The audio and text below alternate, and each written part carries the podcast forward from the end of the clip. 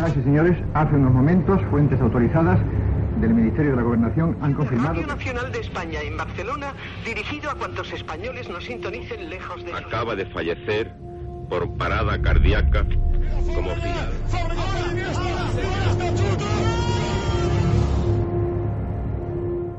Historias de la historia. Fernando Lumbreras. Dirige Orlando Madariaga.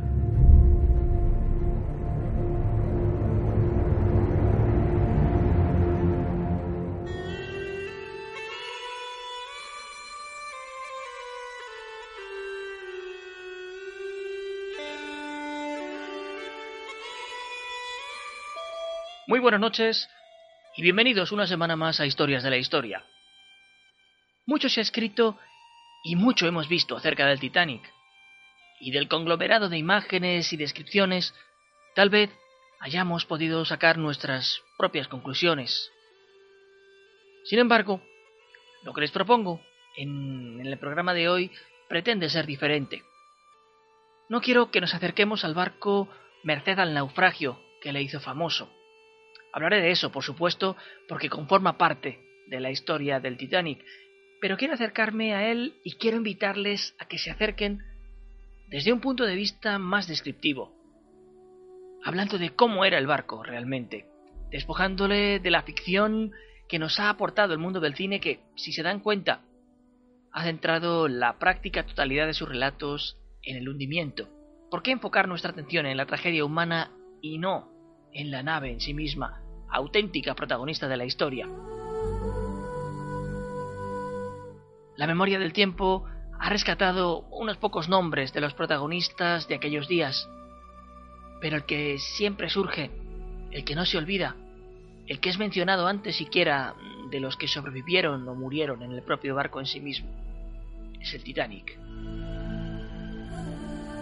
Esta es la historia de un barco desde su construcción hasta los hechos de la noche del 14 al 15 de abril de 1912, en que fallecieron 1.514 de sus pasajeros. Aquella mañana de marzo de 1909, en los astilleros norirlandeses de Harland and Wolff había un gran bullicio. Mucho se había venido hablando del gran contrato de la White Star Line para la construcción de tres grandes transatlánticos firmado un año antes. Pero ese día, por fin, había llegado. Así recuerdan las crónicas el día en que comenzó ese lento y laborioso proceso de crear el mayor transatlántico del mundo hasta la fecha, el Titanic.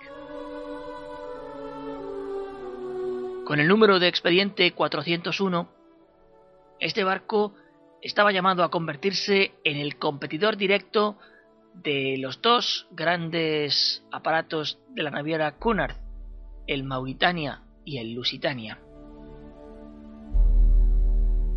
Los diseñadores fueron William Peary, el director gerente de Harland Wolff, el ingeniero Thomas Andrews y Alexander Carlyle, diseñador jefe y gerente del astillero. Sin embargo, en 1910, Carlyle dejó el proyecto al convertirse en accionista de la compañía Welling David, quien se encargaría de la fabricación de los pescantes. Evidentemente, la creación de un barco de estas características requería una cuantiosa inversión. Es por ello que acudieron a uno de los grandes hombres de negocios de su tiempo, J.P. Morgan, quien a través de su compañía Mercantile Marine Company se encargó de la parte económica. El costo del proyecto era de más de 7 millones de dólares de aquella época. Los primeros compases de su construcción se hicieron en los propios talleres hasta que, a las 12 y 15 del mediodía del 31 de mayo de 1911, se botó el casco al mar para iniciar ya la fase definitiva. Las dimensiones del barco eran francamente descomunales nada más y nada menos que 269 metros de eslora, es decir, de punta a punta, 28 metros de manga, de lado a lado, y un peso total en bruto de más de 46.000 toneladas.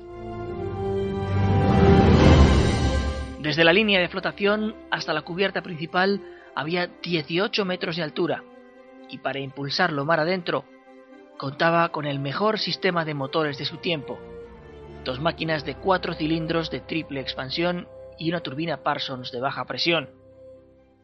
Este conjunto impulsaba tres gigantescas hélices de bronce que permitían al barco alcanzar una velocidad punta de 23 nudos, más o menos unos 43 kilómetros por hora.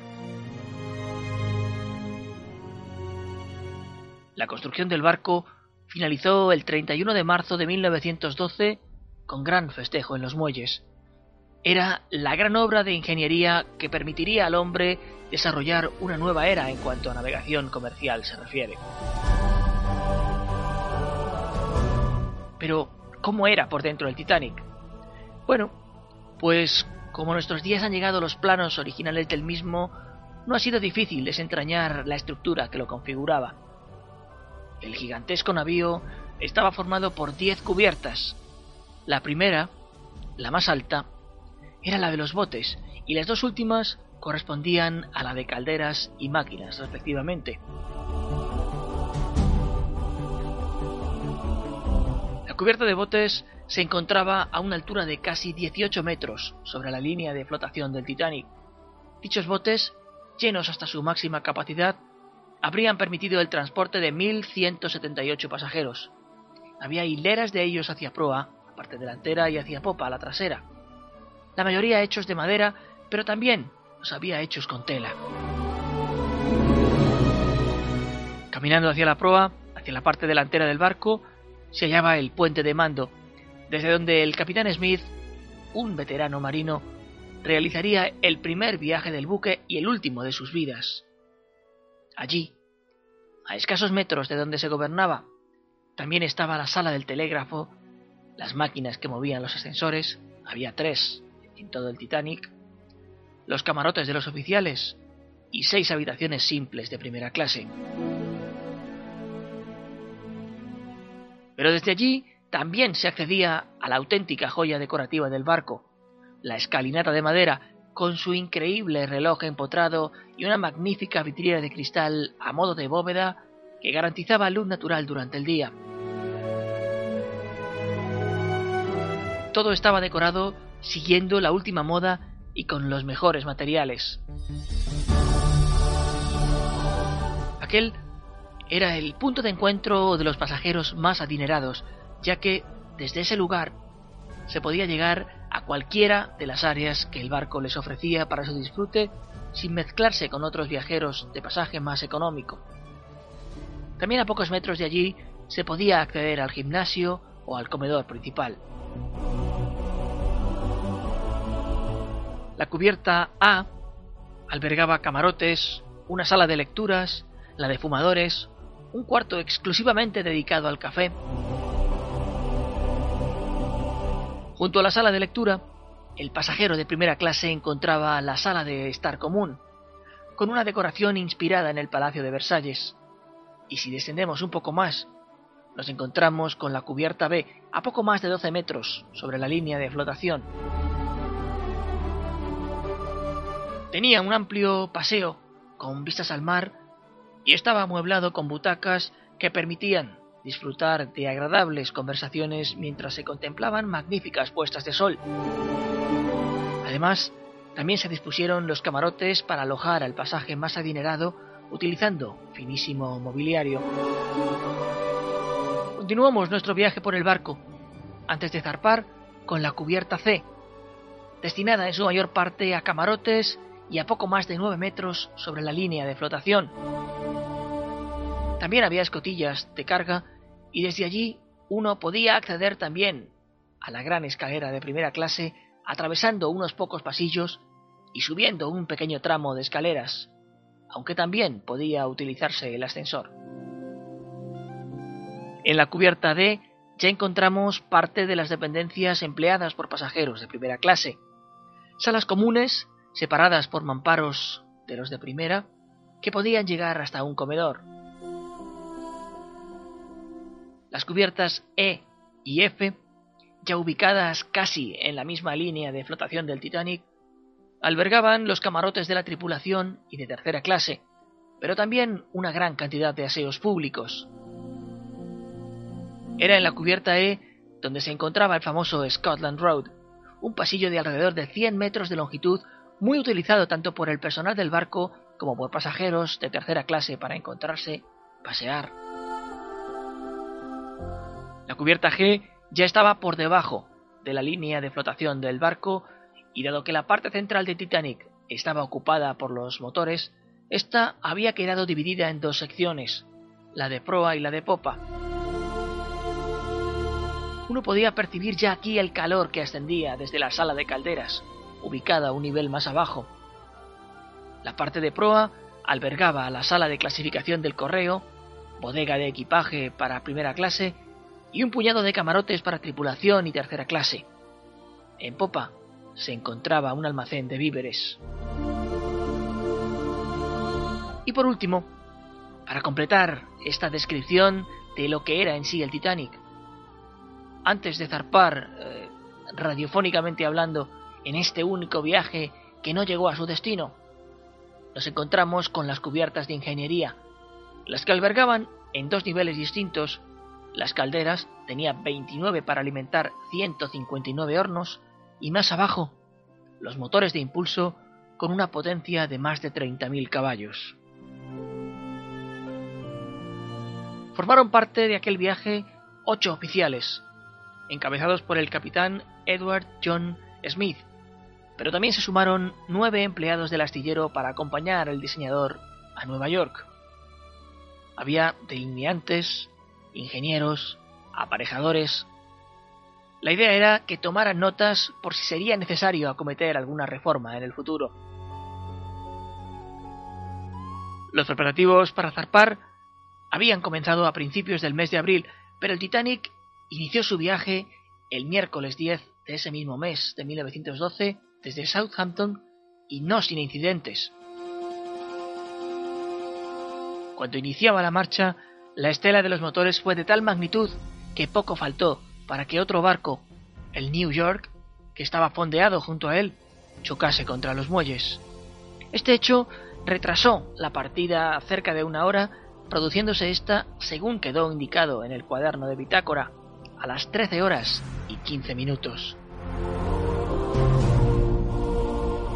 La primera parada que realizó fue en la ciudad francesa de Cherburgo, en la que embarcaron pasajeros de primera clase. A continuación, se dirigió a Queensland, en Irlanda, ciudad en la que abordaron pasajeros de tercera clase y el correo. Desde allí, enfiló mar abierto con destino a los Estados Unidos. Hasta el momento del accidente, el viaje transcurrió con tranquilidad. Solo el día 13 de abril comenzaron a recibirse los primeros informes de avistamiento de icebergs, Así que el capitán ordenó que se extremaran las medidas de precaución y varió ligeramente la ruta unas millas hacia el sur.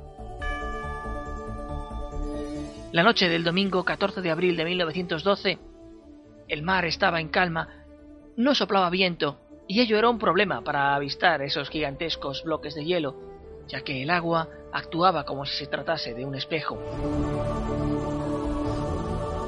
El capitán había solicitado bajar la velocidad, pero lo que consiguió fueron negativas por parte del presidente de la naviera, que estaba realmente obsesionado con mostrar a todo el mundo las capacidades de su barco. La noche de la colisión, el capitán se había retirado a dormir. El cielo estaba completamente despejado. Hacía frío, pues ya en los bancos de Terranova la diferencia térmica era importante respecto a las áreas marítimas que habían venido atravesando gigantesco bloque de hielo parecía surgir casi de la nada. Fue avistado a apenas 500 metros de distancia, pero dada la velocidad que llevaba el barco, la maniobrabilidad para esquivarlo era sumamente difícil. Tomó el mando el primer oficial, señor William Murdoch, y giró el timón todo a estribor para, seguidamente, dar marcha atrás. Este hecho restó presión de virada y condenó al Titanic a su triste fin. Casi en el último minuto, el barco consiguió esquivar el obstáculo, pero al dejarlo a un lado, las afiladas aristas que no se veían rasgaron el casco del barco a unos 5 metros de profundidad. Fueron seis las brechas que se abrieron anegando compartimentos completos. Smith salió del camarote cuando ya parecía haber pasado el peligro, y lo primero que ordenó fue parar las máquinas para, junto al diseñador del barco y varios técnicos, realizar una evaluación de los daños. Era casi medianoche cuando el propio Thomas Andrews, a tenor de las informaciones que recibía por parte del personal, daba al Titanic en torno a dos o cuatro horas como máximo sobre la superficie. El capitán dio instrucciones a sus oficiales para que comenzara la evacuación, pero la situación le sobrepasó, mostrándose entonces errático, dubitativo, ajeno a lo que estaba sucediendo.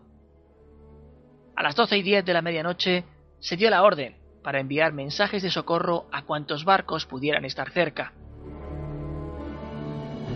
Por las coordenadas dadas por el telegrafista, se encontraban a unos 600 kilómetros al sureste de la isla de Terranova.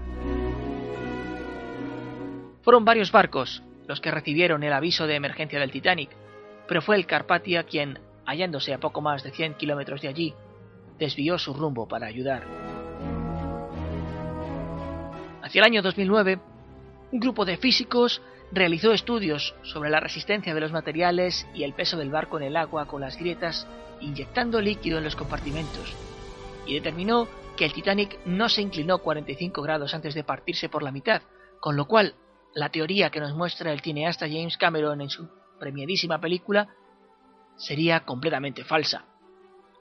Los científicos sostienen que el acero del barco era lo suficientemente fuerte como para resistir esa inclinación sin partirse.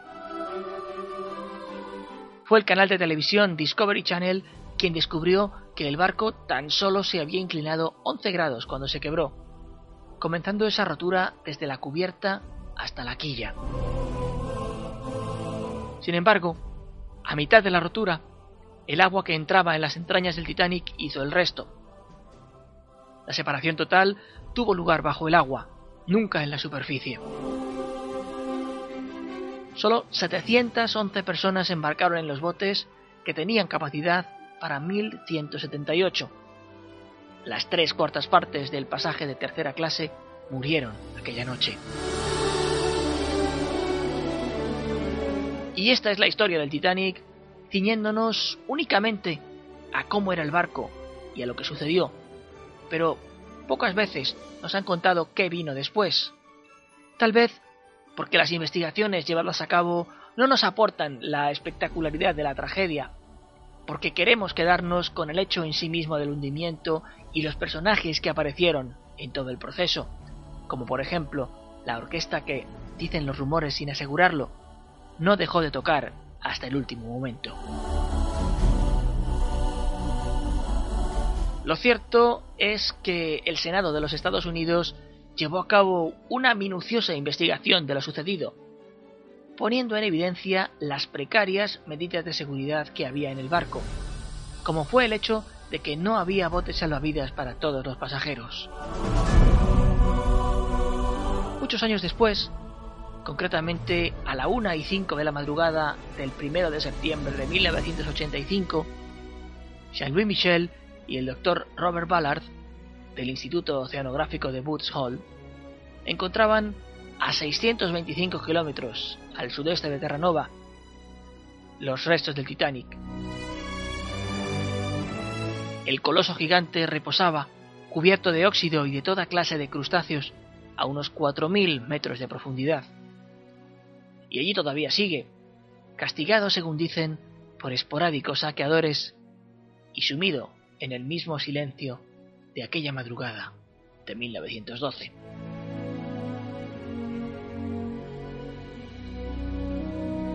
Así se lo hemos querido contar, así se lo hemos querido traer a los micrófonos de este programa. Nosotros regresaremos la próxima semana, aquí, en Historias de la Historia. Hasta entonces, muy buenas noches y buena suerte.